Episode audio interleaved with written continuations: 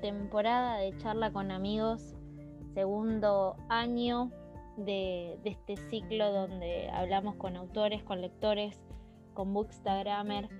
Eh, la verdad que ha sido un placer enorme haber conversado con gente querida, con gente admirada, con amigas que, dejaron un montón de, ellas y de ellos en estas entrevistas.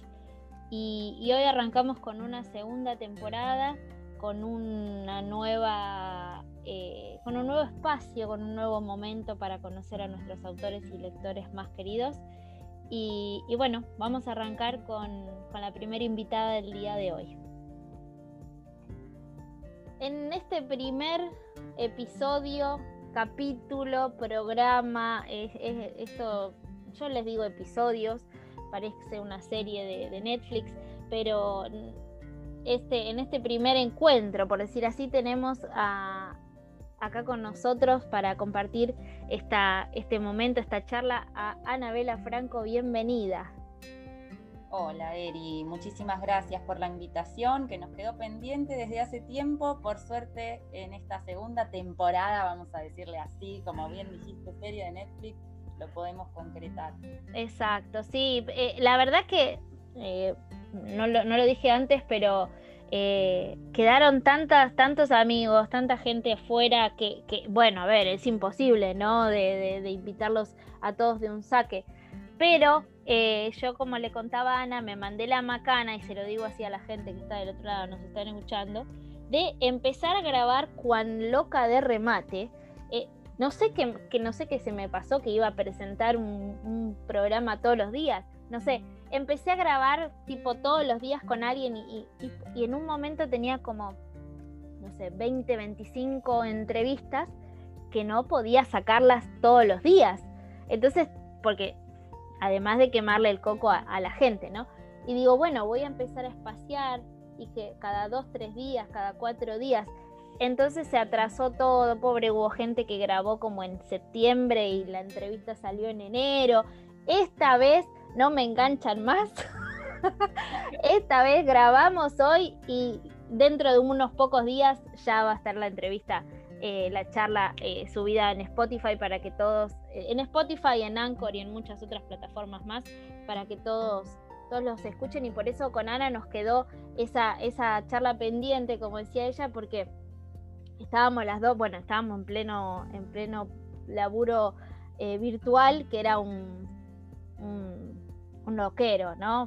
Agosto, septiembre, octubre, noviembre, toda esa última parte del año fue una locura. Y bueno, acá estamos. Dejamos de charlar y le damos la bienvenida a Ana, le agradecemos que esté, que esté con nosotros acá. Y, antes que de, comenzar la charla, les quiero contar quién es Ana. Estuve chusmeando ahí su, su, bio y no sé si, no, si, está bien o...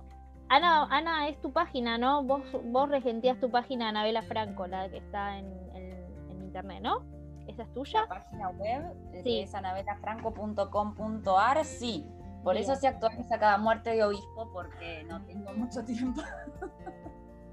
Bien, yo pregunto, viste, porque las, las eh, ¿cómo se llama? Las fuentes, a veces digo, capaz que le pifio y, digo mal. Según tu página, el año que viene, eh, Malas Intenciones va a cumplir 10 años. Así es, porque salió en 2012 y nada más que una noche también. Malas intenciones. Las dos. Mi hijo que nació en septiembre de 2012 y después tenemos el que nació en diciembre, dos meses. Tal cual. Corto. rapidísimo. En realidad, o sea, eh, nada más que una noche lo había escrito en 2006, así que fueron años de embarazo. Embarazo de elefante fue. Claro. De 2006 a 2012 tardó un tiempo. Eh, pero bueno, ese salió en diciembre, así que esas dos sí cumplirían ya 10 años y yo 10 años como escritora publicada. Un montón, un montón. Yo eh, estaba chusmeando los títulos y, mirando, obviamente, lo, que ahora les voy a contar a, la gente. Digo, wow, ya, o sea, uno, los años pasan rápido, ¿no? Pero cuando lo ves en, retrospectiva decís, ya, 10 años, es, es un es un montón y además con todo, todo, todo el, camino que, has hecho, ¿no? Eh, así que bueno, felicitaciones. El año que viene tiraremos la casa por la ventana, eh, celebraremos. Si la pandemia lo permite, haremos una fiesta o algo. cruzamos los dedos, cruzamos los dedos. Bueno, eh, les cuento. Acá Ana, Ana nos cuenta en su página que dice a veces con los seudónimos de Ana Cafranco y Ana Karin es escritora de novela romántica adulta y de ciencia ficción juvenil. Además es docente de literatura, por eso, por eso nos entendemos con Ana de esta locura de la virtualidad y las clases y, de que por ahí hay momentos en el año que son más difíciles que otros. Eh, nació en Buenos Aires, Argentina, estudió letras y corrección literaria y comenzó a escribir desde muy joven, lo cual se convirtió luego en su profesión, como recién estábamos hablando, que el año que viene va a cumplir 10 años como escritora publicada, nos decía recién. Se desempeñó como jurado en diversos concursos literarios y como coordinadora en talleres de escritura. Ganó varios certámenes de cuento y publicó su primer relato en 2005. Actualmente vive en su ciudad natal y combina sus pasiones más profundas, la enseñanza y la escritura. Decíamos que sus primeros títulos, allá por el 2012, Malas Intenciones y Nada más que una noche, Después, después tenemos Una noche con ella, Camino al placer, eh, Fénix después, Por si el tiempo de tu nombre en el 2007. Después tenemos toda la saga de eh, Rebelión, Alienación, Abdicación y Bios.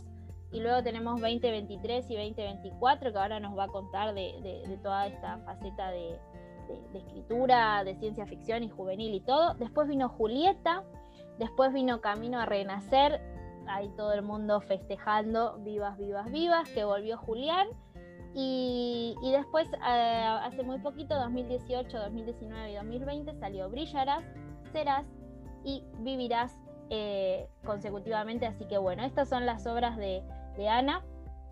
Y ahora sí, La biografía está, desactualizada, ¿viste? Y de ciencia ficción juvenil, y de ficción juvenil, porque yo no escribo solo ciencia ficción juvenil, así que nota mental para reparar Anotando, anotando ahí. Eh, vos sabés que el año pasado, mientras leía las, cuando buscaba las bios de, de, algunas autoras de, bueno, de, de, tu casa editorial también, viste, me gusta leer y, muchas veces me aparecían actualizadas. Y, y, cuando llegábamos a este momento, pobre, bueno, y había que agregar o algún libro más o alguna cosita por ahí digo, bueno, ojo al piojo, así la gente ah, sabe todo, todo lo que estás haciendo. Y lo que sucede es que no sé por qué a la web es a lo que menos bolilla le damos, creo yo, porque en realidad lo más actual son sociales, Instagram, bueno, Facebook está medio muerto, pero Facebook, em, Instagram, no sé, el que tengo ahí también medio detenido en el tiempo es TikTok, que subió un par de cosas, pero quedó ahí. Lo que pasa es que es Twitter. Eh, Twitter es más que nada para chusmear realmente, no tanto para subir yo. Lo que más uso es Instagram y después Facebook. Entonces ahí es como que está lo más nuevo. Más importante. Y la web está jugando, no sé por qué, como que cuesta ahora ya entrar y Sí, tal cual. Y además, como decimos, ¿no? Cada vez se va actualizando, se van actualizando las redes sociales. Ahora está TikTok con esta, esta, este nuevo, el año pasado y este año, eh, haciendo ahí, viste, boom. Entonces, bueno, pobre Facebook, que hay que darle con un desfibrilador porque se nos está muriendo. Eh, yo sí. La verdad, lo que más éxito tuvo de lo que subí fue mi gata, ¿viste? O sea que como que muchas ganas no me dan. Bueno, pero las mascotas garpan. Garpan. Sí, es mi, es mi agente marketing, la gata. Sí, sí, sí, genial. Bueno, yo le contaba a Ana antes de empezar a grabar que el año pasado, o la temporada pasada, la pregunta puntapié es quién era, ¿no? ¿Quién es el invitado? Siempre preguntaba lo mismo, quién es. Y como nos vamos a seguir robando con la misma pregunta, este, este, esta temporada, la, primera que, nos va a abrir la puerta a, conocer al invitado, va a ser el invitado en tres palabras. Así que Ana, vos sos la primera, vas a, eh, bautizar esta, esta primera pregunta y es, ¿cómo te describirías? ¿Cómo?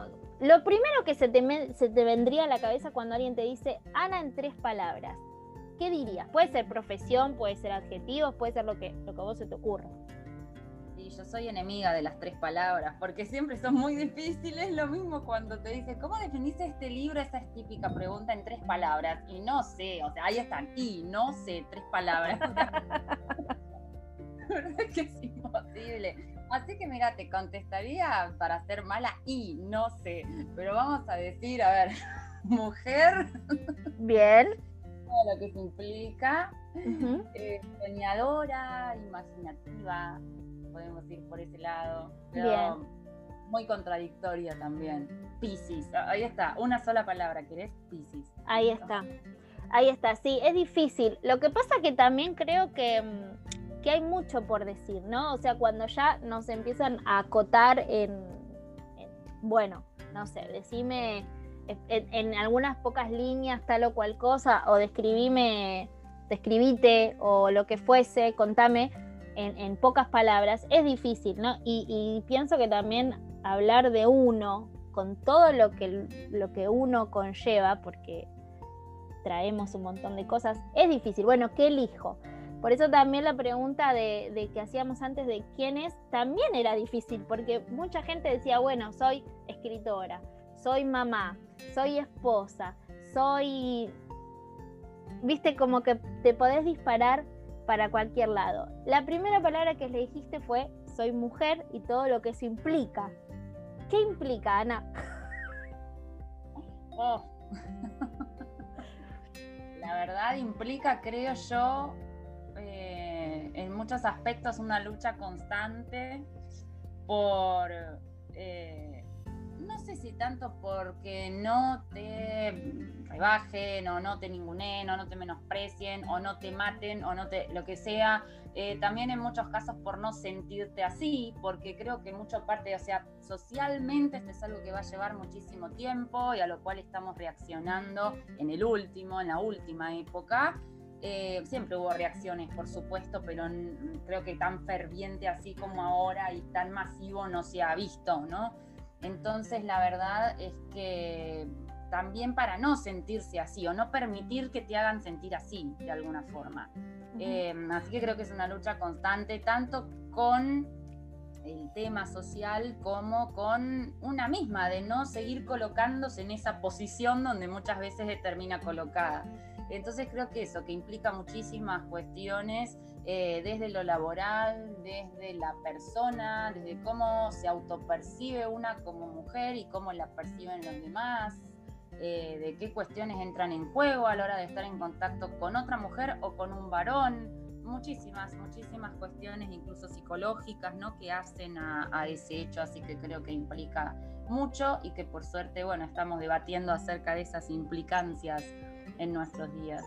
Sí, sí, tal cual. Eh, me, resuena mucho la, palabra lucha. Creo que, hoy en día, eh, y a Dios gracias, ¿no? Que, se está como eh, conectando con eso, ¿no? Con, esta cosa de la presencia y de, todo lo que estás mencionando, que, de por sí cargamos desde antaño, ¿no? Desde la época del primer, de, de, Eva, no sé, de la primera.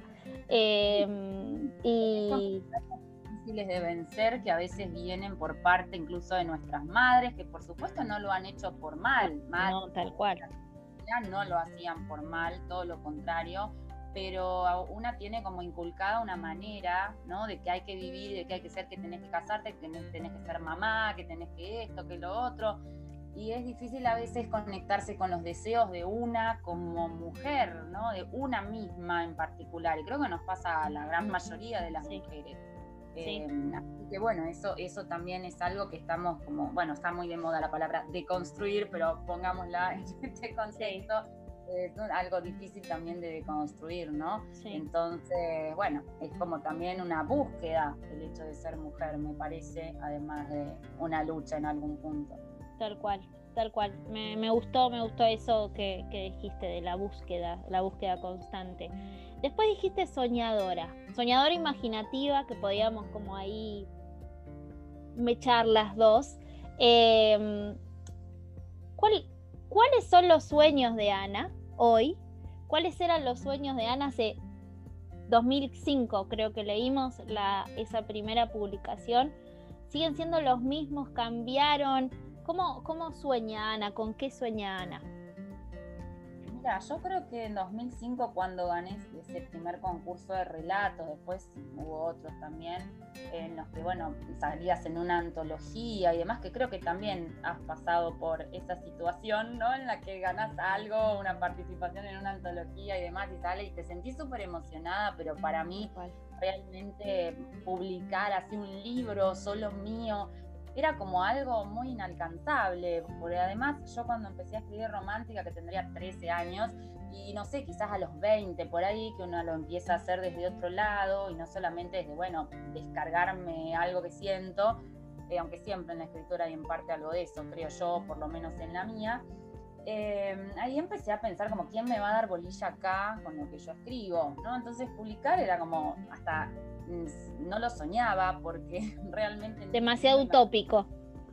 Sí, decía, ¿quién me va a dar bolilla acá? Ojalá hubiera nacido en Estados Unidos, pensaba, porque todas las novelas que me llegaban realmente eran de autoras estadounidenses, en su mayoría. Entonces decía, bueno, si hubiera nacido allá, alguien por ahí me prestaría atención, pero acá no. Eh, así que bueno, hasta que un día vi em, la página de Megan Maxwell, que es una autora española en realidad, eh, y dije, bueno, pero si una española puede, que está escribiendo en castellano y no en inglés, ¿por qué yo no? Entonces ahí reaccioné y empecé a mandar material a editoriales, además de que, bueno, amigas, así que conocí a través de internet y demás, empezaron a leer mis textos y me decían, ay, pero me encantó la novela, está buena, ¿por qué no la mandas a una editorial? Ya, porque ¿quién me va a prestar atención? O sea, siempre lo mismo, Piscis entonces, bueno, em, así fue como empecé a soñar con publicar, no sé si fue en 2005, creo que fue en 2010, que fue cuando en cuanto me animé a mandar a una editorial, digamos, eh, porque antes tenía como toda esta negativa en mi mente. Claro. Em, así que bueno, ahora ya soñar con publicar es como, bueno, medio redundante, porque siempre una quiere seguir publicando, digamos, de algún modo pero en lo laboral soñaría quizás con que sea una película o una serie de algún libro mío, porque me parece que eso más allá de que muchas veces los transforman, una vez que vos cedés los derechos perdés bastante. Claro es otro formato, a veces la, gente no lo entiende y critica las adaptaciones, pero el tema es que al ser otro formato, y sí, una adaptación tiene que vivir, no se pueden plasmar absolutamente todas las escenas de un libro, es raro que eso pase como, no sé, en el Infierno Gabriel, que están todas las escenas de pe a pa, En la película, porque creo que el autor es el mismo productor o director o algo Ah, bueno, claro, ahí fue como ahí es otra cosa, es un privilegio, pero realmente es otro formato que vive transformaciones, que bueno, el productor lo modifica también de acuerdo con los intereses del público al que el productor va a apuntar, que no siempre es exactamente el mismo público al que apunta el libro, eh, porque hay mucha gente que se sienta delante del televisor o que pone Netflix y no agarra un libro, entonces es lógico que tenga, eh, y después agarra el libro después de que vio la serie, quizás, ojalá, es lo esperable. Claro. Eh, la verdad es que, bueno, hay que entender que eso tiene sus modificaciones, así que si bien sé que tendría modificaciones, calculo algo, algo que salieran en Netflix o en, en el cine o donde sea, eh, bueno, de todos modos creo que es un lindo impulso para, la obra y que una cuando lo imagina lo ve como una película en su mente. Entonces de algún modo que eso se pueda materializar. Por eso les ponemos actores o modelos a los personajes. Ya vamos, le estamos allanando el camino, che, a los productores. Ya como bueno, ya este es viable. A veces elegimos gente un poco costosa, ¿no? Porque no nos importa, porque Henry Cavill, ¿entendés? Y nada, o sea, está puesto ahí y para mí es Justin, ¿entendés? De malas intenciones y no me lo mueve nadie de mi imaginación a ti. Eh, y eso es loco que pase con el actor Jeffrey Dean Morgan, que para mí es Julián en mi cabeza y para todas terminó siendo Julián. Y ahora lo ven y me mandan quizás un mensaje, está Julián en la tele. Tal cual. Tal cual. Hace poco lo vi en Grey's Anatomy que estábamos mirando con, con Germán y digo, ¡ay, es Julián! ¿viste? O sea, la gente no entiende, el resto no lo entiende, ¿no? Pero digo, ay, qué jovencito Julián acá en... Ya, ya dejaron de ser, ¿viste? Ni Henry Cavill, ni, ni, no, para nada. Es, eso es fabuloso, eso es fabuloso. Y cruzamos los dedos. ¿Qué, em, si tú, si viniera alguien, ¿no? Y mañana te golpea la puerta o te mandan un mail o te llaman y te dicen, Ana, mira, ¿qué, qué, qué querés que te llevemos a la pantalla grande? O, al, o a la mini, o una miniserie o una película. ¿Qué elegís? Elegime, a ver, ¿qué, qué, te, qué querés hacer? Para soñar, bueno, podemos soñarlo cualquier cosa, porque en realidad en Argentina sería un poco imposible, la ciencia ficción no tiene lugar en una pantalla argentina, sí, si fuera, bueno, una película que se hace a nivel Hollywood, pero claro. bueno, nunca se sabe. Bueno, nunca se sabe, pero la cuestión es que yo por mí mandaría 2023, 2024, de hecho película sería mortal. Así que diría esos, o la saga Rebelión, que son seis libros en total, si uno la quiere leer entera. Eh, si no, se puede ir cortando, porque tiene como finales en el medio, llamémoslo así. Eh, que bueno, podría elegir eso, me parece que sería sensacional, así como que, sí. como película argentina, creo que elegiría por si el tiempo olvida tu nombre, porque tiene todo un contexto, tiene también una trama policial, además de romántica, un contexto en los años 50, que eso resulta bastante interesante para, para la Argentina, todo el contexto de Perón, ¿no? Entonces me parecería que eso este, sería eh, bueno aplicarle acá a nuestro país. Porque además, además creo que no hay mucho, mucho de, esta, tanto, bueno, yo que, mm, bueno, hablo yo que no he leído tanto, ¿no? Pero no me he encontrado, voy a reformular, no me he encontrado con muchas historias eh, situadas en este momento histórico, ¿no? Del que estás hablando, ¿no? De los 40 a los 50. Y, es una época, como vos bien decís, eh, bien jugosa eh, a nivel eh, país, a nivel político. estaría bueno. Por eso, la verdad, esa me la, veo, digamos, la veo como película, incluso podría ser con actores argentinos, no sé, la veo a Julieta Díaz, por ejemplo, de, Emma, la tengo bien en mi mente, entonces sería, no es la actriz que elegí, eh, digamos, para, para representar a Emma en un principio, pero si tuviera que elegir una actriz argentina, creo que la elegiría a ella, por ejemplo veo gente así de acá que podría ser el personaje. En cambio de Mike, o sea, si no es Kellan Max, ya no veo a alguien de acá. Claro, claro. Claro, claro, sí. Bueno, y además creo que volviendo al tema de la ciencia ficción, eh, últimamente ha pegado muchísimo, muchísimo el, género, ¿no? Ya sea en el cine como, como en la literatura. ¿Cómo, cómo primero, ¿cómo te animaste a, o si, o si ya leías, si sos lectora de ese género y, te, copó escribir tus propias historias? ¿Cómo llegaste a, la ciencia ficción? Eh, sí, ya leía ciencia ficción desde que iba a la facultad, creo que fue en segundo año que leí por primera vez así un texto que me llamó mucho la atención dentro de la ciencia ficción, que lo recomiendo siempre, es Un Mundo Feliz de Aldous Huxley. Em, entonces a partir de ese momento sí siempre tuve interés por ese, por ese subgénero y en 2006 escribí una historia de ciencia ficción que es Bios, que iba a ser una trilogía, pero bueno, escribí el primer libro, un pedacito del 2 y un pedacito del 3 y quedó ahí. Lo que pasa es que el 2 y el 3 iban intercalados en el 1, digamos, no es que era una trilogía continuada, o sea que termina el 1 y sigue el 2, sigue el 3, sino que el 2 y el 3 se intercalaban en momentos de la historia del 1 que tenían elipsis temporales grandes.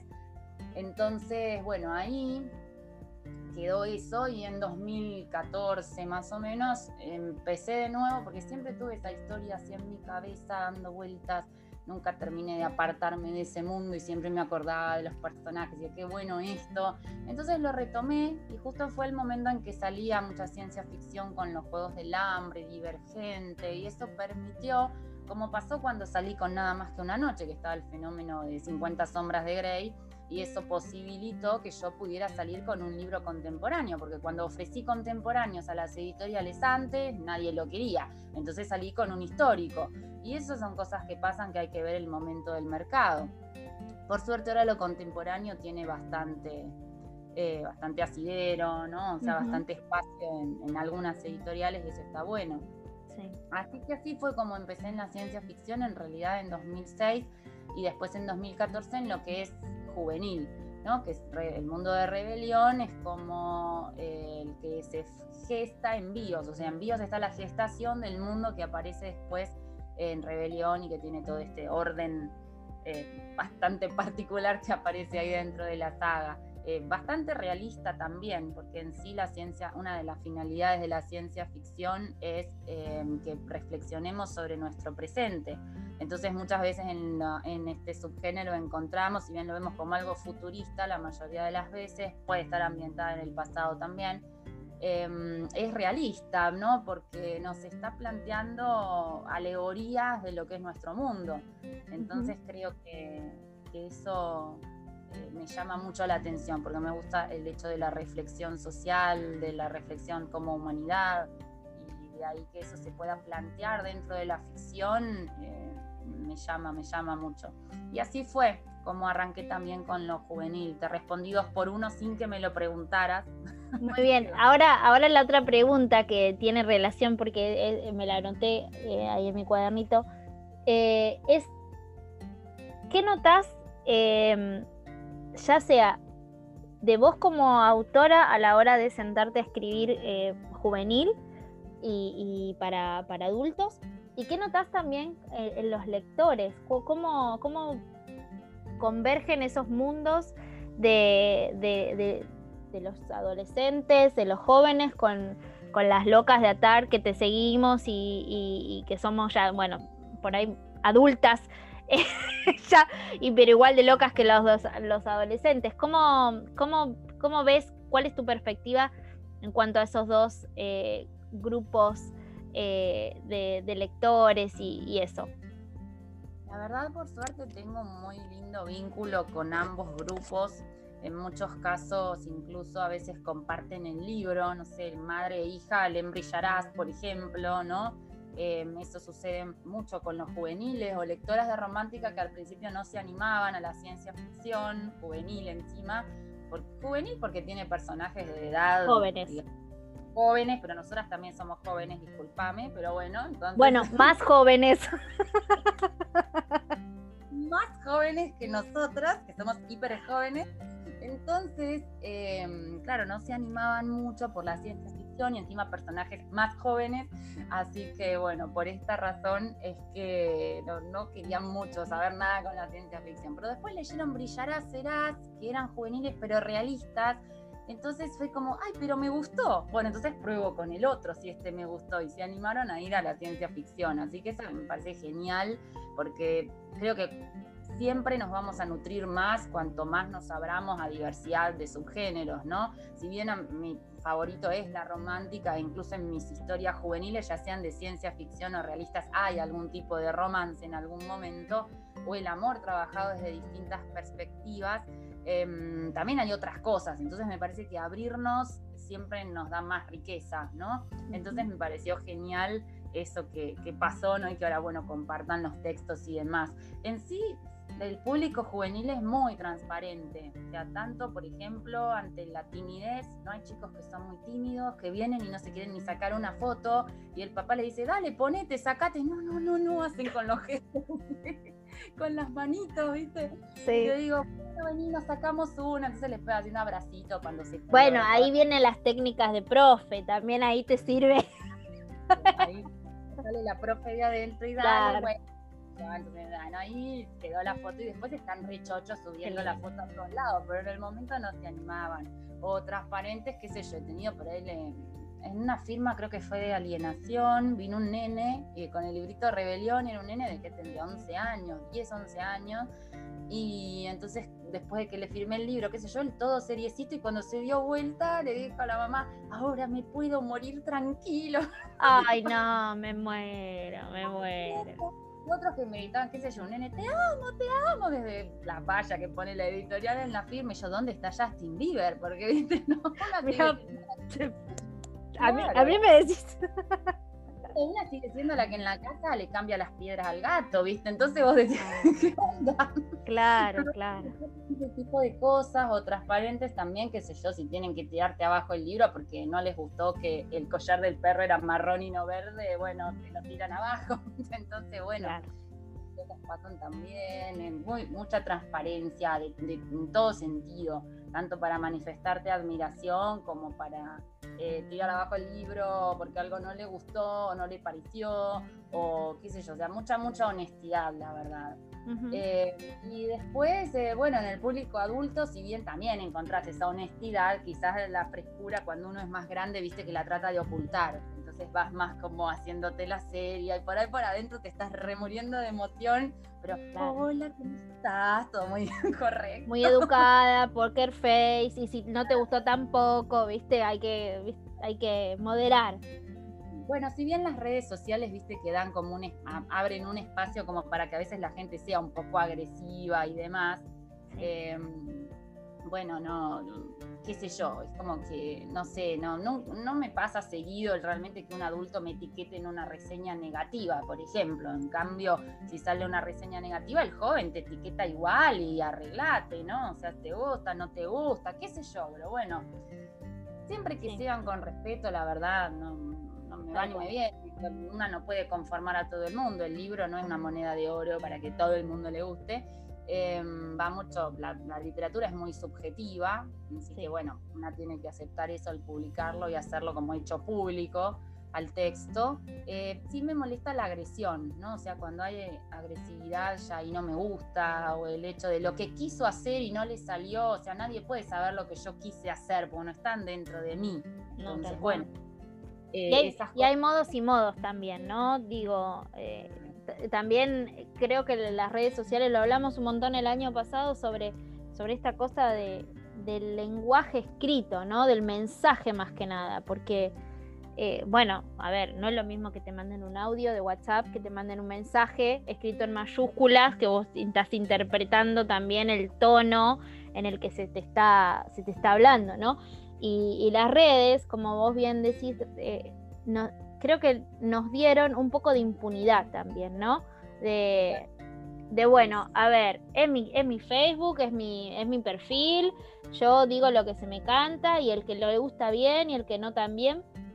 Y con, ese, y con eso nos, nos llevamos puesto a, a medio mundo incluso en el perfil ajeno, o sea, me ha pasado a colegas que por ahí me cuentan, sí, me llegó un mensaje, o sea, diciéndome tal y cual cosa, y digo, no, la verdad es que realmente no hay necesidad de expresarse de esa forma o, de mandarte lo que vos tenés que hacer con tu texto, porque es tuyo.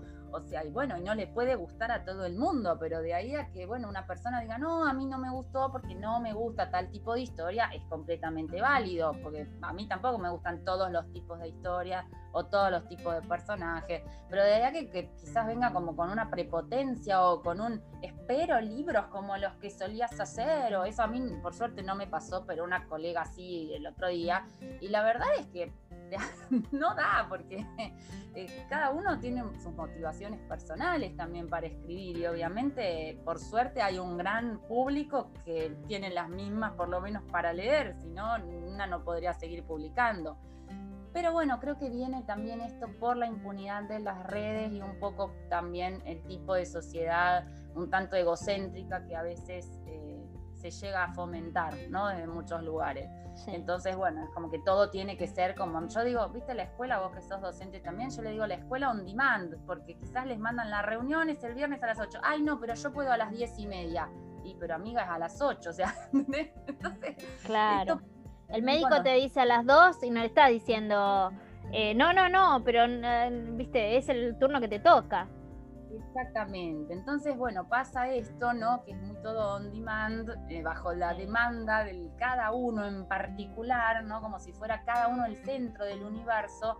Y eso, bueno, genera también en muchas oportunidades que pasen estas cosas, ¿no? Que vos lo que en esta historia tenías que hacer es, ya, según quién. Claro, tal cual, tal cual, tal cual. Y como vos decís, no se puede conformar a, a todos. Y, y también creo que uno creo, no sé, vos me dirás si, si, estás de acuerdo o no, si te pasa. Creo que también uno va cambiando a medida que va, va pasando el tiempo, no tanto como lector como escritor, porque por ahí hace un tiempo atrás te gustaban o disfrutabas X historias, por ahí no sé si, no sé si la palabra es exigente, pero eh, como que vas eh, nutriéndote diferente con un montón de cosas, por ahí una historia que quizás hace un tiempo atrás te parecía, ah, está buena, buenísimo, me encanta, hoy quizás le pedís un poco más como lector, ¿no? Y como escritor lo mismo, también uno va como mutando. Sí, pero para eso hay todo tipo de libros, porque no todos estamos en la misma etapa lectora. Exacto.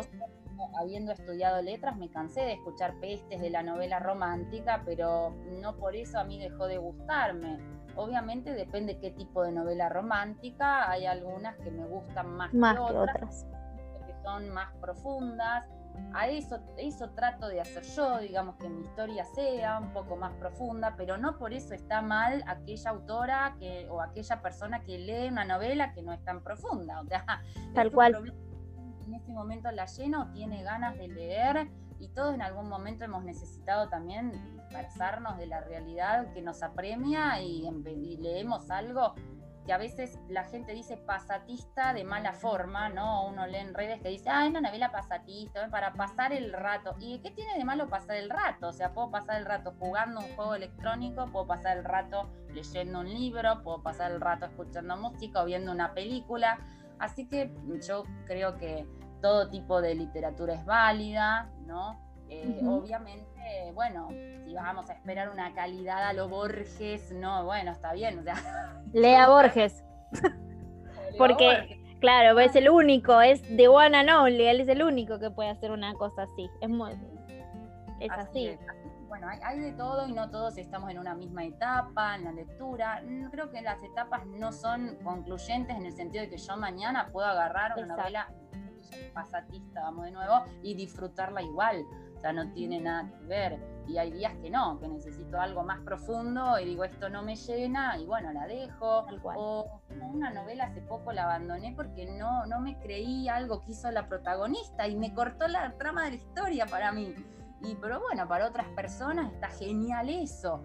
Y qué sé yo, a mí me pareció un tanto inverosímil, que bueno, una cosa es lo inverosímil a gusto personal y otra lo inverosímil, realmente inverosímil. A mí me pareció así quizás porque al haber estudiado letras también te pone un poco hincha con eso, y entonces, bueno, hay cosas que otros dejan pasar y a mí no lo pude dejar pasar, y bueno, pero ese es mi problema con el texto, claro.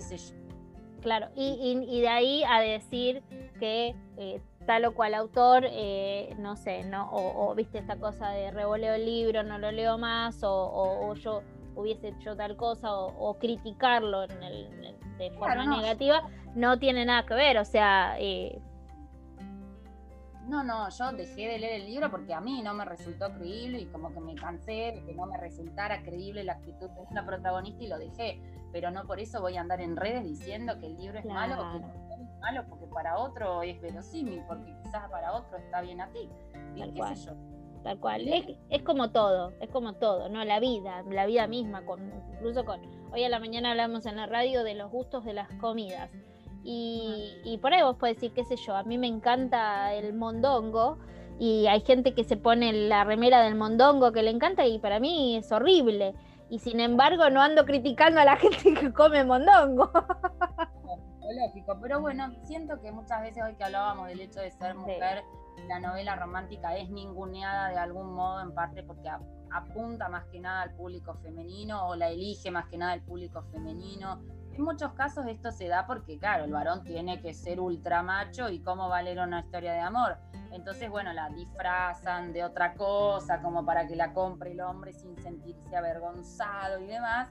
Y la realidad es que, bueno, eso por suerte creo que viene cambiando en las nuevas generaciones. No sé qué pasará cuando esas nuevas generaciones sean adultas, si esos varones seguirán eligiendo un libro que puede tener una trama de amor o no. Pero la verdad es que tengo muchos varones lectores de, juvenil, ¿no? Y la verdad es que, bueno, mis libros son realistas, pero tienen también una historia de amor y a ninguno le molesta. O sea, o si a alguno le molesta, bueno, no le gusta leer historias de amor y baile otra cosa, que es válido también. Eh, pero la realidad es que, bueno, por ahora eso pareciera cambiar un poco, esperemos que siga siendo así. Tal cual, tal cual. Bueno, esto se habla un montón también en, esta cosa de, la lucha eh, por, la igualdad de género y cuando hablamos de la igualdad de género también hablamos de estos casos, ¿no? De, de estos hombres que por ser hombres se supone que no deberían estar leyendo historias de amor o tener que esconderse por, para leerlo o lo que sea. Como vos decís, esperemos que estas cosas vayan como cambiando y, también que cada uno haga lo que se le cante, ¿no? Que, o sea, que no nadie juzgue a nadie por hacer o dejar de hacer.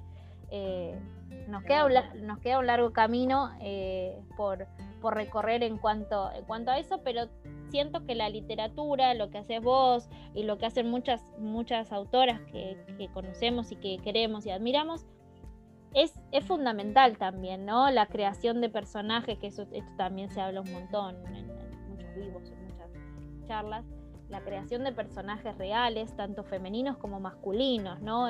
correr a, esta, a estas mujeres que necesitan ser salvadas y correr a este machote, viste, eh, que, tiene que esconder sus sentimientos y, de por ahí de ser celoso y posesivo porque se supone que así se te quiere bien y todos estos mensajes que, creo que van eh, que se van modificando en la literatura, ¿no?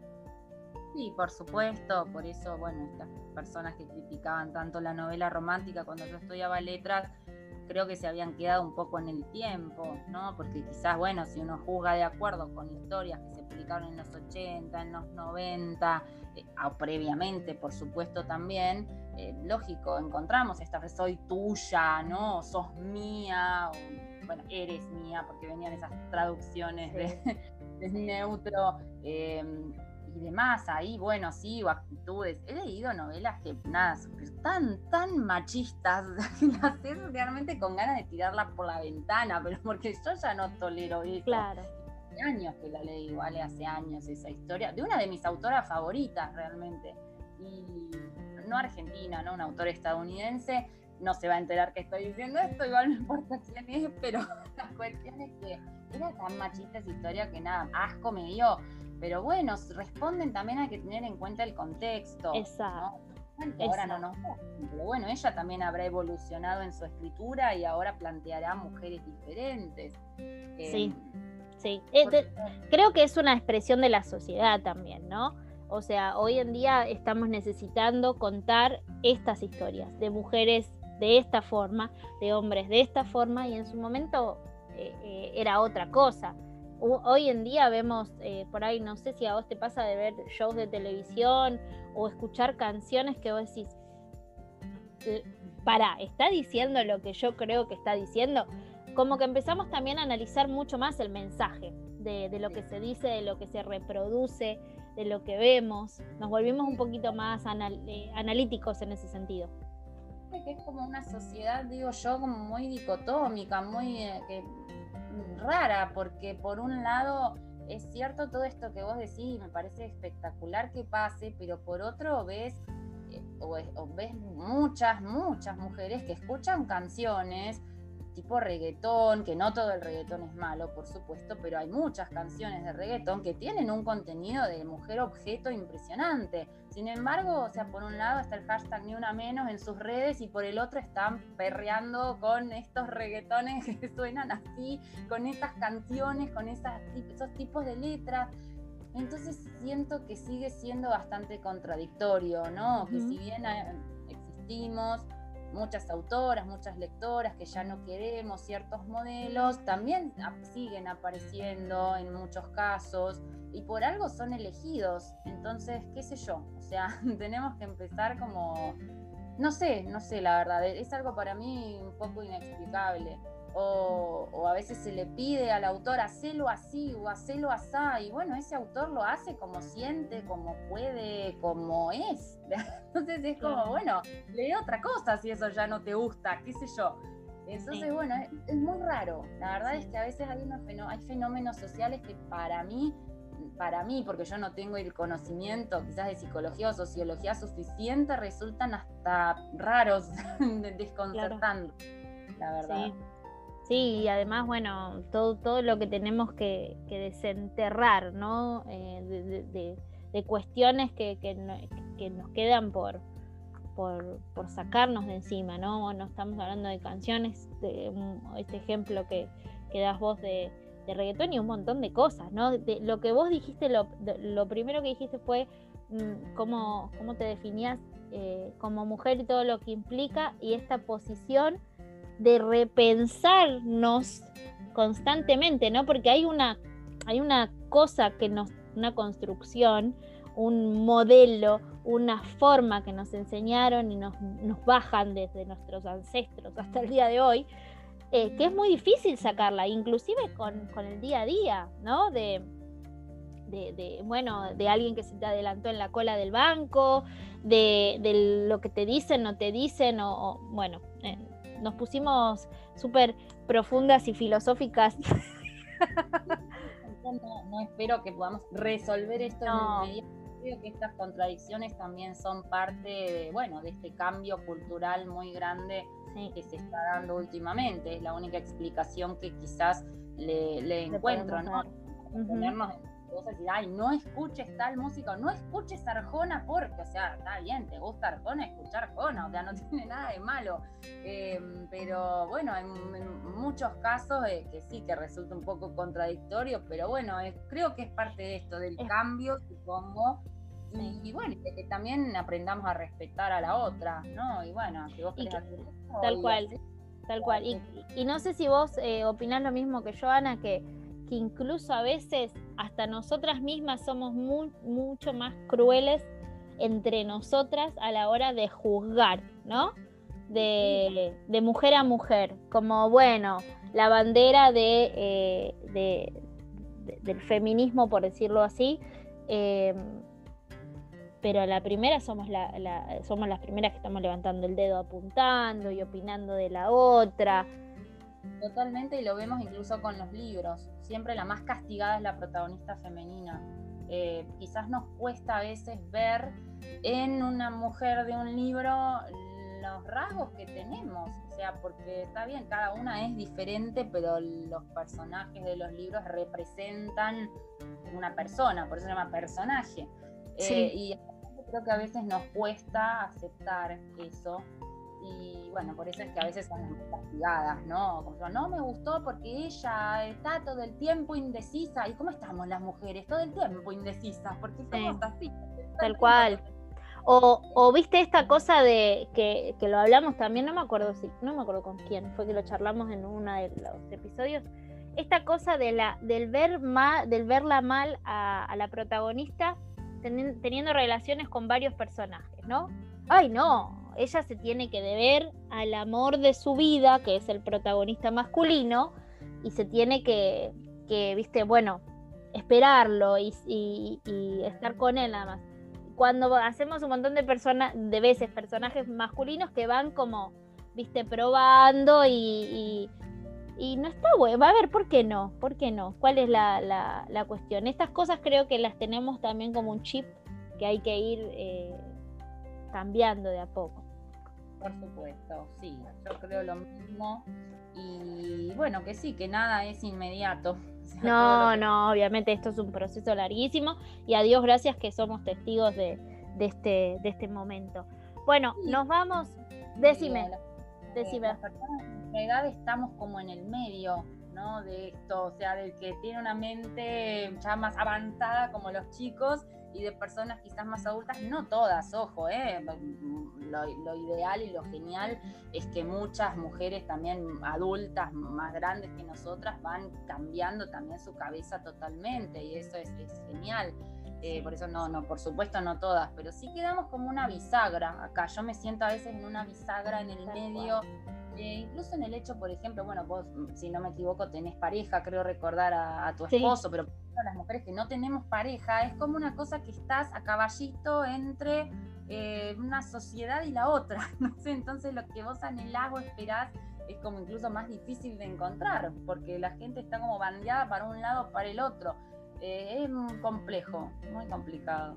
Sí, sí, sí, sí, es, cierto, es cierto. Y además de, de las cargas que, no solo las cargas que uno trae ya mambiado de uno, ¿no? de, la vida, de, cómo llegó al mundo, sino de, la presión también social, entre comillas, que, nos ejercen, ¿no?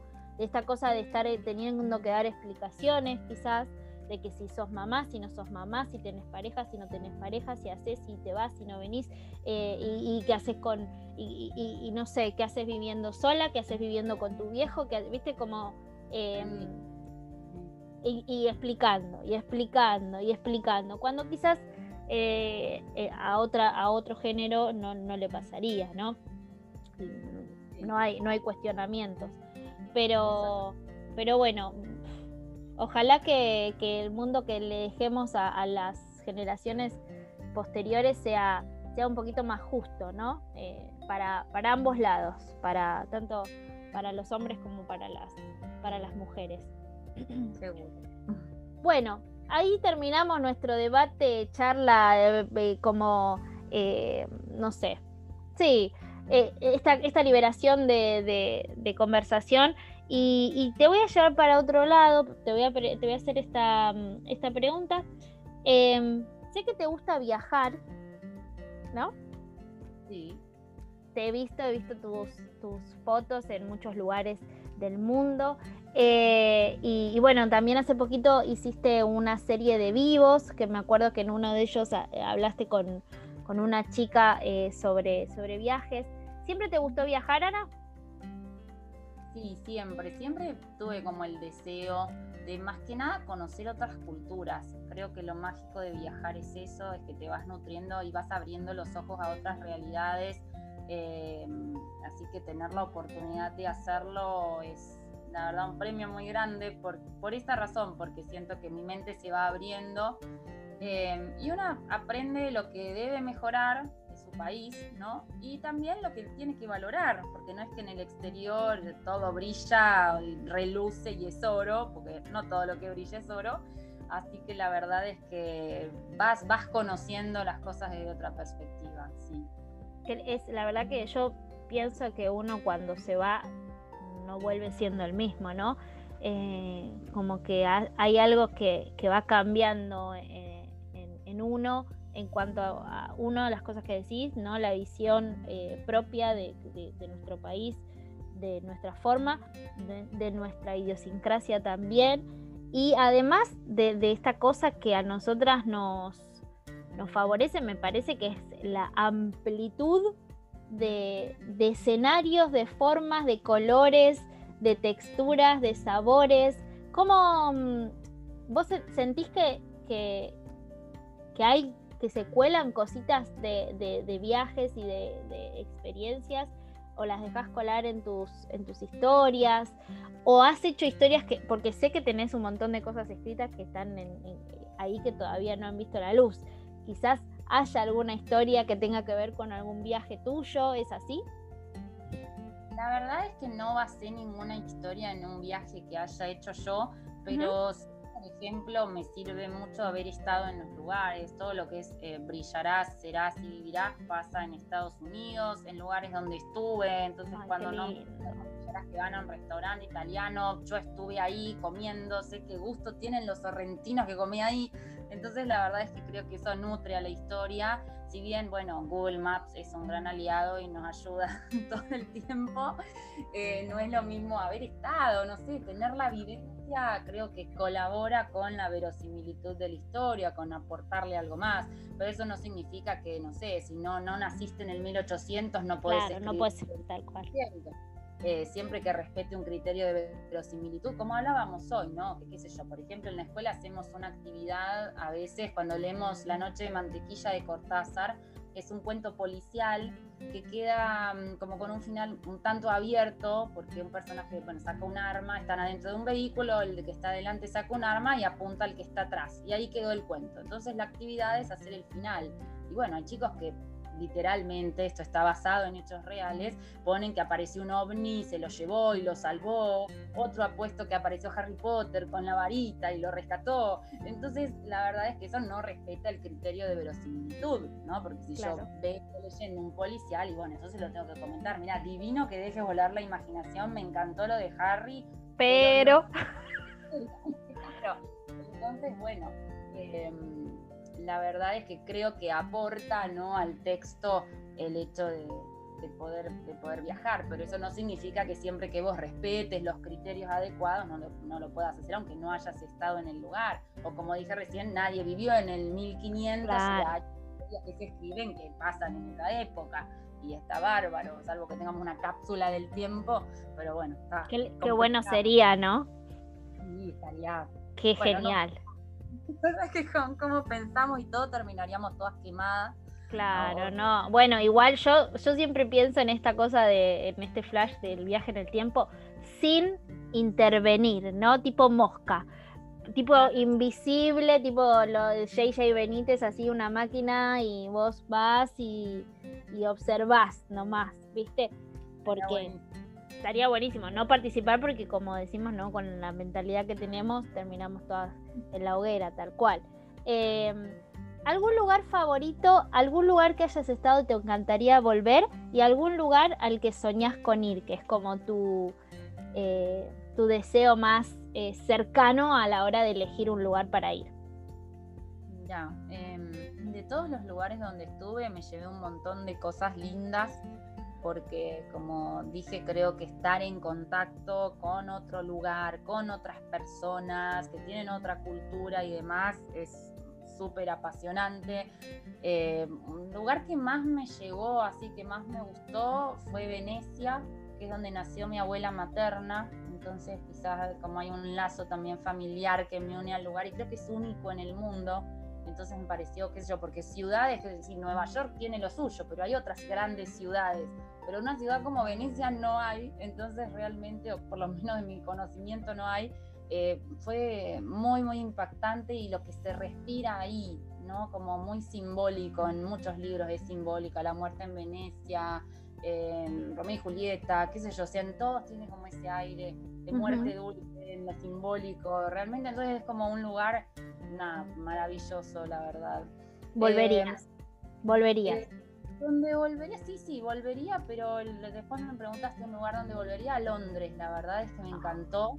Fue el primer viaje que hice sola porque yo quise hacerlo sola. Después en Irlanda me encontré allá con una amiga para recorrer Irlanda y Escocia, pero lo que era Inglaterra, específicamente Londres, la verdad es que fue maravilloso. O sea, yo subí acá en Ezeiza, era un vuelo directo eh, que me había conseguido la chica de la agencia y claro, allá vos te bajás en el aeropuerto en Heathrow y te tomás directamente el subte entonces, hasta que no salís del subte de allá, no ves la ciudad. Porque yo no es que salí del aeropuerto y ya vi. Y salís en plena ciudad, no es que fue entrando eh, como cuando vas por la autopista que de a poco van apareciendo las cosas. Un impacto impresionante, impresionante. Entonces ahí esa fue, fue uno de los viajes así que más me gustó y el hecho de poder hacerlo sola y una vez tiene miedos y decir... Eso te iba a preguntar, ¿cómo fue esa experiencia? Porque eh, no cualquiera se anima a irse solo. Y más a un lugar, Ana, donde, bueno, estimo que manejas inglés porque si no, no hubiese sido. O sí, hubiese sido, pero, pero por ahí eh, más cara rota todavía. Pero, mm, ¿cómo, ¿cómo fue? ¿Qué te dijo tu mamá? Ponele, me voy y chau. Lo que pasa es que yo había tenido una experiencia de viajar sola, pero forzosa, no fue que yo quería ir sola, sino que iba a ir con otra persona, pero la otra persona se bajó del viaje, estaba pago. Y era Sudáfrica. Y la verdad es que ahí no pude hacer mucho porque es una ciudad, las ciudades ¿no? a donde fui bastante peligrosas en algún punto, entonces no podés salir. El mismo guía te decía, mira, quédate adentro del hotel, solo las, lo que hacemos en el van, digamos, en el, en el bus. Claro. Después el resto, o el safari, eso, porque vas en grupo. Donde vayas en grupo sí, pero ni siquiera salgan de A5, por ejemplo, a dar una vuelta porque es peligroso. Entonces no pude disfrutar mucho el hecho de desenvolverme sola.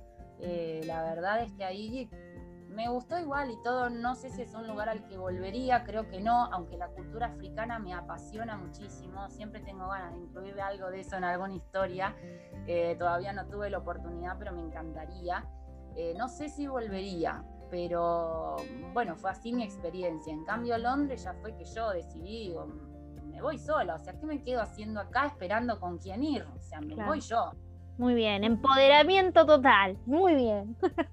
O sea, no me iba a quedar esperando a ver qué puede o quién quiere ir, porque vos, una tiene amigas y demás, pero una quizás está con el proyecto de hacerse la casa o de comprarse el auto o de yo qué sé, no, no están con el proyecto de irse al... Entonces, no sé, ¿qué voy a esperar? Así que no, ahí la verdad de ese viaje, si bien yo soy única hija, mi mamá siempre onda, mamá de Natalia de Camino al Placer, está atrás, como tenés cuidado, pero es peligroso, pero bla, bla, mira, mamá, es Londres, o sea, si me agarra un motochorro acá, más difícil que me agarre en Londres. Sin embargo, en la esquina del hotel, un motochorro en Londres le robó el celular a un pibe que estaba alojado ahí, así que Argentina no es la dueña de los motochorros. No. Eh, hay en otros lados también, en Londres. Así que bueno, era, obviamente siempre está como ese miedo que te carga tu mamá, ¿no? Más siendo única hija mujer. Pero bueno, no, nada, me quería ir y punto. O sea, ¿qué voy a hacer? Está muy bien, está muy bien. Y, la pasaste bomba. sí, sí. Y un lugar que me preguntaste donde me gustaría ir, que no pude, es la Polinesia. Siempre soñé con ir a la Polinesia. Ay, Dios, qué belleza. Amo las playas, me encantan. Soy más de paisaje el Gran Cañón es otro que me encantó. Mm. Paisaje Sí, porque es como si fuera el norte y el sur argentino confluyen en un mismo lugar. Arriba tenés nieve, pero con estalactitas, a ese punto de frío. De frío. Que congela, así cayendo, derritiéndose la nieve. Y abajo tenés todo un valle precioso con la montaña llena de colores en, en tonos rojizos, rosados es impactante. Estar ahí arriba viendo eso hacia abajo, un valle precioso y arriba te estás muriendo de frío, es impresionante. Qué hermoso, qué hermoso, qué hermoso. Está buenísimo. Yo creo que si uno mira el globo, eh, no sé, con Germán y con amigos siempre hablamos y decimos, bueno, eh, no sé, viste tipo el típico top 5 o top 10 de los lugares que te gustaría ir y es es difícil porque hay tantos lugares bellos y lugares y lugares que desafortunadamente tampoco son muy conocidos, ¿no? Que quizás no nos llegan, no nos llega la información a menos que, eh, no sé, te pongas como a investigar y hacer un turismo por ahí un poco más eh, saliéndote, ¿no? De las de los lugares más concurridos, más turísticos, que son fabulosos, pero que uno no termina por ahí de conocer. Totalmente, y en Argentina también tenemos muchos lugares muy hermosos. Yo, por ejemplo, conocí siempre más del sur porque tengo familiares allá, eh, tengo en varias provincias, en realidad, en Merlo San Luis, en Santiago del Estero, en Santa Fe, en un montón de lados. Pero en el sur, en Neuquén, tengo familiares, entonces siempre fuimos más ir al sur. Y a mí me decían, qué lástima que ya conociste el sur, porque siempre es mejor conocer primero el norte, si no, no te va a gustar. Yo realmente conocí el norte muchos años después de visitar un montón de lugares del sur preciosos y lo amé.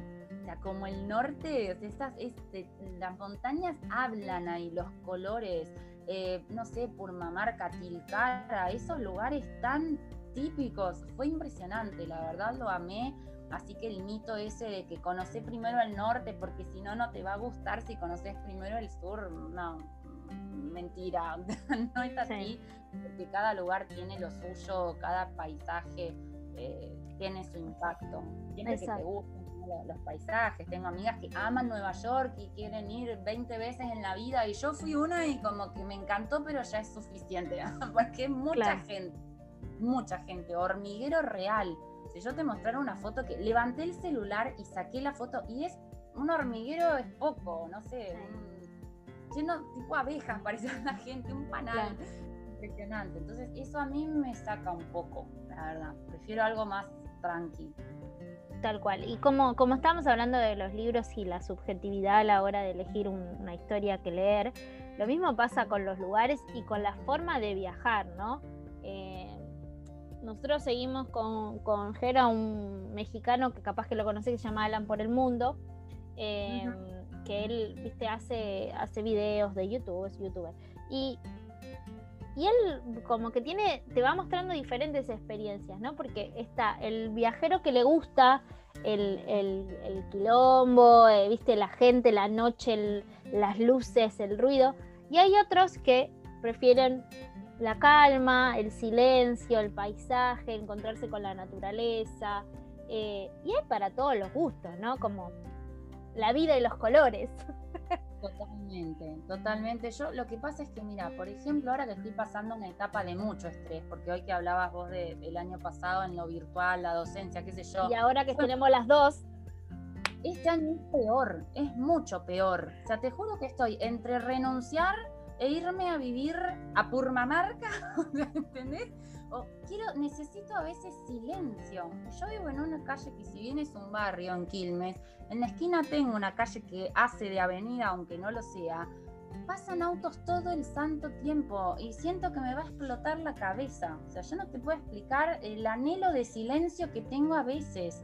Digo, ¿a dónde me puedo ir? A que pueda, no sé, a veces me pongo un, en YouTube algo de meditación y no escucho lo que me dice la meditación guiada por los autos que pasan y me desespera. Claro. No, las ganas que tengo de irme a vivir a un lugar más tranquilo no te las puedo explicar. O sea, no, y no sé cómo hacer. O sea, estuve averiguando, investigando cómo podía irme a donde tengo familiares en Merlo, San Luis o algún lugar de Córdoba. Y la realidad es que es un poco complicado, porque para ser docente allá en el estado tenés que tener dos años de residencia en el lugar, y esos dos años de que vivo, porque todo muy lindo con los libros, pero no puedo vivir solo de los libros, lamentablemente. Entonces digo, bueno. Igual, igual hay un ser, bueno, yo, yo lo podemos hablar en el podcast de, de estas cosas que, que, bueno, yo ando en la misma búsqueda y después te voy a asesorar un poquito. Porque yo también estoy averiguando para irme a otro lado y hay, hay, una, hay una forma, hay un servicio provisorio. poder se ah. puede, poder se puede. No, realmente te digo, quiero un poco de paz, ¿viste? Entonces ahí es que yo elijo más bien el paisaje, porque acá vivimos en tanto ruido. Hay gente a la que le encanta, como decíamos recién, como decíamos de los libros, tal como tal cual mencionaste. Y a mí como que ya necesito que mi cabeza descanse. ¿Viste? Eso es. Entonces, bueno, más este año tan difícil. La gente no tiene idea de lo que estamos padeciendo los docentes. No somos robots, somos seres humanos. Y nos tienen de acá para allá, que la presencial, que la virtual, que el classroom, que el Zoom, que el no sé. Y ya me siento realmente que me va a explotar la cabeza. Es inexplicable. Sí, sí, sí, sí, tal cual. Yo, yo estoy en la misma, en la misma sensación la misma sensación, como que veo una pantallita y ya como, bueno, viste. Y, la planificación y, bueno, haciendo, tratando de hacer algún curso de formación como para, como para paliar y para buscar herramientas, estrategias para no volverme loca. Porque, porque, a ver, estimo que, y creo que somos muy parecidas en el sentido de la autoexigencia a la hora del laburo, eh, yo, o sea, te contesto todos los mensajes, te, viste, como que esta cosa de, del estar presente, ¿no? Quizás otro, otro docente, porque también es así, hay de todo como hay de todo en la viña del Señor. Hay docentes que no se calientan, viste, que vos decís, bueno, está bien, tomá, acá tenés, si no, no llegó, no llegó, si lo hizo, lo, lo hizo. Y yo estoy como muy encima y me gusta que los pibes laburen. Entonces eso también te recarga de un montón de laburo que, es impresionante. La verdad que sí, ah, vamos a ver qué va a pasar ahora, ¿no? Pero no nos vamos a poner a hablar de eso porque terminamos deprimiéndonos peor. Eh, eso es... Que la gente se entere y que la gente sepa que para los docentes, que somos la mayoría los docentes responsables, porque muchas veces pesa también el estigma de que los docentes son todos vagos de vacaciones trabajan cuatro horas por día. Bueno, ese es un error, también un mito terrible. Eh, conozco un montonazo de docentes que para que pudieran empezar las clases presenciales iban con sus productos de limpieza a limpiar ellas, las directoras y las docentes. Entonces, que la gente se entere de estas cosas, porque muchas veces pasa y bueno, allá estaban los chicos a la escuela y ahí terminó el mundo. No, no termina el mundo ahí. Detrás de ese chico que va a la escuela, mm, muchas veces no está el Estado, nadie haciendo nada, está el docente haciendo las cosas y cosas que no le corresponden hacer, porque al docente no le pagan para, que no tiene nada de malo, si le pagaran para limpiar el salón está perfecto, pero no es su trabajo. Y estaban haciendo esto y desinfectando y en un contexto tan complejo de COVID como tenemos, con gente que le dice la gripecita, y no es una gripecita, pero bueno, hay de todo Entonces está bueno que la gente de todos modos sepa, porque a veces esto queda solapado en los medios y demás, de todo el trabajo docente que hay detrás y que no somos la mayoría los vagos. Hay vagos, como hay médicos vagos, abogados vagos, como todo. Vagos en todo. Contadores vagos, que a mí me han hecho 8.000 macanas, eh, porque nadie buscó en un librito cómo se manejan los escritores, entonces me han hecho un montón de líos. Y bueno, y queda en la nada eso. Pero el docente es como una cosa que se hace media. Claro, pero Ana, esto es histórico. Esto es histórico. Nosotros creo que estamos estigmatizados y, que no sé desde cuándo exactamente. Que, que, pasamos de ser, no sé, la, como un modelo a seguir a, a, la peor escoria y a ser por ahí tratados y ninguneados como nada, cuando cuando somos muy importantes, ¿no? Sí, en los años 90 creo que empezó esta cosa del docente como a menos, ¿no? Y cada vez peor. Eh, y sí, bueno, si bien hay deficiencias en la formación, hay deficiencias en la actual, ¿no? Esas son cosas que hay que resolver. Como dije recién, la mayoría eh, tiene ganas de trabajar, no es que no haya ganas de trabajar. Hay que ver si se lo permiten, ojo también, ¿eh? Porque hay muchas presiones en muchos casos para que aprueben todos, para que esto, para que lo otro. Entonces hay que ver también qué le dejan hacer a ese docente. ¿verdad? Y bueno, son muchas cosas que pasan por atrás, pero bueno, es como que todo el mundo, como todo el mundo fue a la escuela alguna vez, entonces todos saben y todos pueden opinar, y todos te dicen lo que tenés que hacer y a veces hacen las cosas o mandan a gente que no pisó nunca un aula, ¿no? Y me refiero a gente de arriba que te manda a hacer cosas y no pisaron un aula en su vida. Si no, creo que no estaríamos en clases presenciales en este momento, lamentablemente, por más que a la gente quizás esto no le guste, pero ¿de qué te sirve una escuela donde no están las condiciones dadas para que todos estemos más cuidados? Es muy complejo. Y no digo que esté mal ir a clases presenciales, al revés, porque es lo mejor que podemos tener. la escuela presencial no la sustituye nada, y sobre todo para jardín y primaria. Sí, sí, hay un montón de otras cosas por atrás que tampoco sirven así como están. Bueno, a veces eso queda solapado. La verdad que eh, es, un, es un tema es un tema profundo y creo también que aquel que no está en contacto con un docente no sabe y habla de boca de jarro, ¿viste? De por hablar. Si alguien conoce a un docente, creo que, no sé, nuestros amigos, nuestra, nuestra familia, nuestros conocidos así, eh, creo que ellos ya dimensionan un poco más. Pero el resto que es la mayoría, ¿no? Como, como vos decís, como pasaron una vez por la escuela, ya les como que les da el derecho a, a opinar y, y, a, y, ya como a, bueno, encasillar, ¿no? De, y, a generalizar. Igual nosotros creo que como sociedad y como país tendemos a generalizar en muchos sentidos, ¿viste? Ah, de, Incluso hay gente porque googleó en, porque buscó en Google que le duele el dedo, ya va al médico diciendo, pero ¿está seguro, doctor, que yo no tengo cáncer de dedo? Y no, señora, o sea, si se lo dijo Google, bueno, confíe en Google. Claro. Claro, ahí eh, generalizamos un montón en cuestión de clase, de, opinión política, de, mm, de, cuestión, eh, digamos, académica. Y, bueno, somos de esto, viste, bueno, esto manzanas con manzanas, peras con pera. Eh, y, a veces la vida, bueno, no es así, ¿no? No es así, la vida no, Es, no es eso. Em, llegamos a esta conclusión porque Ana se nos quiere ir a San Luis, a algún lado, lejos del ruido, lejos del, quilombo de la ciudad. Creo que en esa dirección vamos unos cuantos, eh, porque está, cada vez peor en el sentido de, ruido, de molestias y de inseguridad y de un montón de cosas. Eh, que, es triste, ¿no? Porque bueno, también la ciudad tiene otras ventajas que quizás los pueblos y lugares más alejados todavía no, no cuentan. Entonces uno va como, viste, poniendo la balanza.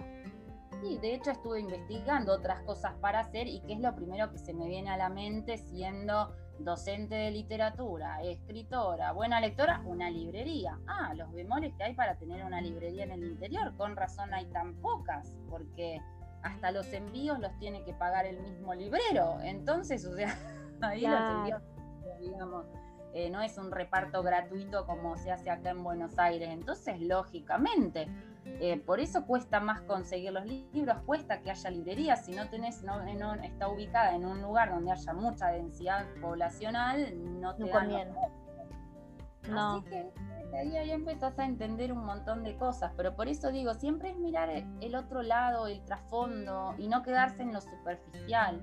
Es mirar más allá, investigar, y eso te da esa apertura de poder entender eh, por qué pasan algunas cosas, como esto de que haya tan pocas librerías en el interior y siempre haya lectoras que me escriben y me dicen, no consigo donde yo vivo tus libros, y claro, pasan estas cosas. Entonces, bueno. Sí. Otra vez, unitarios y federales, che. el, el, eh, ¿cómo se llama? Eh, Buenos Aires como central y pero bueno. Bueno, Ana, antes de que nos, despidamos y, te agradezca enormemente esta charla, contanos que el pueblo quiere saber qué estás haciendo, estás escribiendo, no estás escribiendo, eh, hay algo nuevo que va, que va a venir este 2021 de Ana. Mira, hay una novela romántica que era la que salía en 2020, pero pandemia mediante quedó para 2021, en la segunda mitad de este año, con Penguin. Así que estamos, eh, ya terminamos la parte de edición, ahora, bueno, tiene que pasar a toda la parte de maquetación, ¿verdad? De diseño de una portada y demás. Así que, bueno, ahí en, espera para pasar a ese otro sector, pero sepan que bueno, ya está editada y tendría que salir en la segunda mitad de este año para todas las románticas. Pero pregunto, ¿es nueva, nueva, nueva? ¿Tenemos conexión con alguna otra historia? No tiene conexión con otra historia. El protagonista masculino es, ay, lo amo, lo amo, quiero un hombre. Así que bueno, Juan Gerleo aparte la verdad es que no, amo, amo esa historia y es él, él es tan profundo, tan, no sé, me encanta. Así que bueno, espero que la disfruten un montón. Eh, después también hay en algún momento, todavía no tengo todavía, bla, todavía, todavía, no tengo definida la fecha de publicación de esto, pero hay una, sorpresa por ahí dando vueltas, de la cual no, no puedo contar nada por ahora. Y terminé de escribir un libro juvenil, que ese sería para el año que viene, me encanta también esa historia. Ay, qué historia. Bueno, también me pongo a fangirlear y no paro más. Pero está bueno porque también nos das como ganas y, nos, nos, transmitís esta ansiedad y esta gana de leerlo y, ya enamorarnos sin conocerlos. Ay, qué lindo. Es que estos personajes juveniles son realmente, atraviesan una historia tan, tan que los marca y que realmente son tan ellos que la verdad no veo la hora de que, de que los conozcan y bueno, ojalá que, los aprecien y los valoren como, como lo hago yo, porque siendo tan jóvenes y habiendo atravesado la historia que ellos atraviesan, la verdad es que me parecen admirables los dos y bueno, en este caso se muestra algo que no se ve normalmente. Así que, o sea, muestra el lado que no vemos de algo o de alguien. Así que espero que también les resulte interesante. Ana, esta, esto que, estás diciendo de los de juvenil, ¿es solito? ¿Es, es tiene como alitas para que crezca y siga, se convierta en biología, trilogía o algún universo, eh, algún universo franco o, no? No, no, es eh, un libro único. Bien. Es, con respecto a esto de, por ahí de crear una, historia eh, sola, digamos, que, que, que, empieza y termina en un libro y biologías y trilogías. ¿Esto se te lo planteas de antemano? ¿Va, va surgiendo en el durante? ¿Después? ¿Cómo, cómo es esa, ese proceso? Mm, la verdad, tengo planificado desde un comienzo más o menos como quiero que sea, porque mm, una sabe cuando en su mente... Cuando da sí, a planificar historias y va a quedar todo un matete en un mismo libro. Por ejemplo, Brillarás empezó un poco así, porque iba a ser como una mezcla de Brillarás y Serás, pero era un lío. Entonces ahí fue que subdividí, dije, bueno, tal tema va en tal lado, tal otro en el otro, separado, no que sea un, un suceso en común. Así que bueno, ahí siempre, siempre está en mi cabeza desde antes. Por eso cuando salió nada más que una noche, por ejemplo, que tuvo tanto éxito y me ofrecieron de la editorial si quería hacerlo una trilogía y la verdad dije que no, o sea, sí tenía el spin-off que era la historia de Elena, que es una noche con ella, pero no soy de hacer eso de porque sea, el libro le fue bien o veo que claro, más. Estiremosla. Eh, Camino al Placer salió tantos años después porque yo no podía escribir la segunda parte por un tema que trataba y que en ese momento sí era central, después no lo fue, pero a mí me afectaba en ese momento, entonces por eso no la continué a tiempo, digamos, pero en realidad ya la había empezado a escribir, ni, ni bien terminé la otra, antes de que se publicara incluso Camino al Placer. Así que mm, si la hago que sea una trilogía o más, o, lo, biología o lo que sea, lo pienso desde antes. Hasta ahora nunca me pasó de que no lo haya tenido planificado. Bien, bien. Bueno, entonces si ya nos dijo que cada uno es un solo libro, es un solo libro.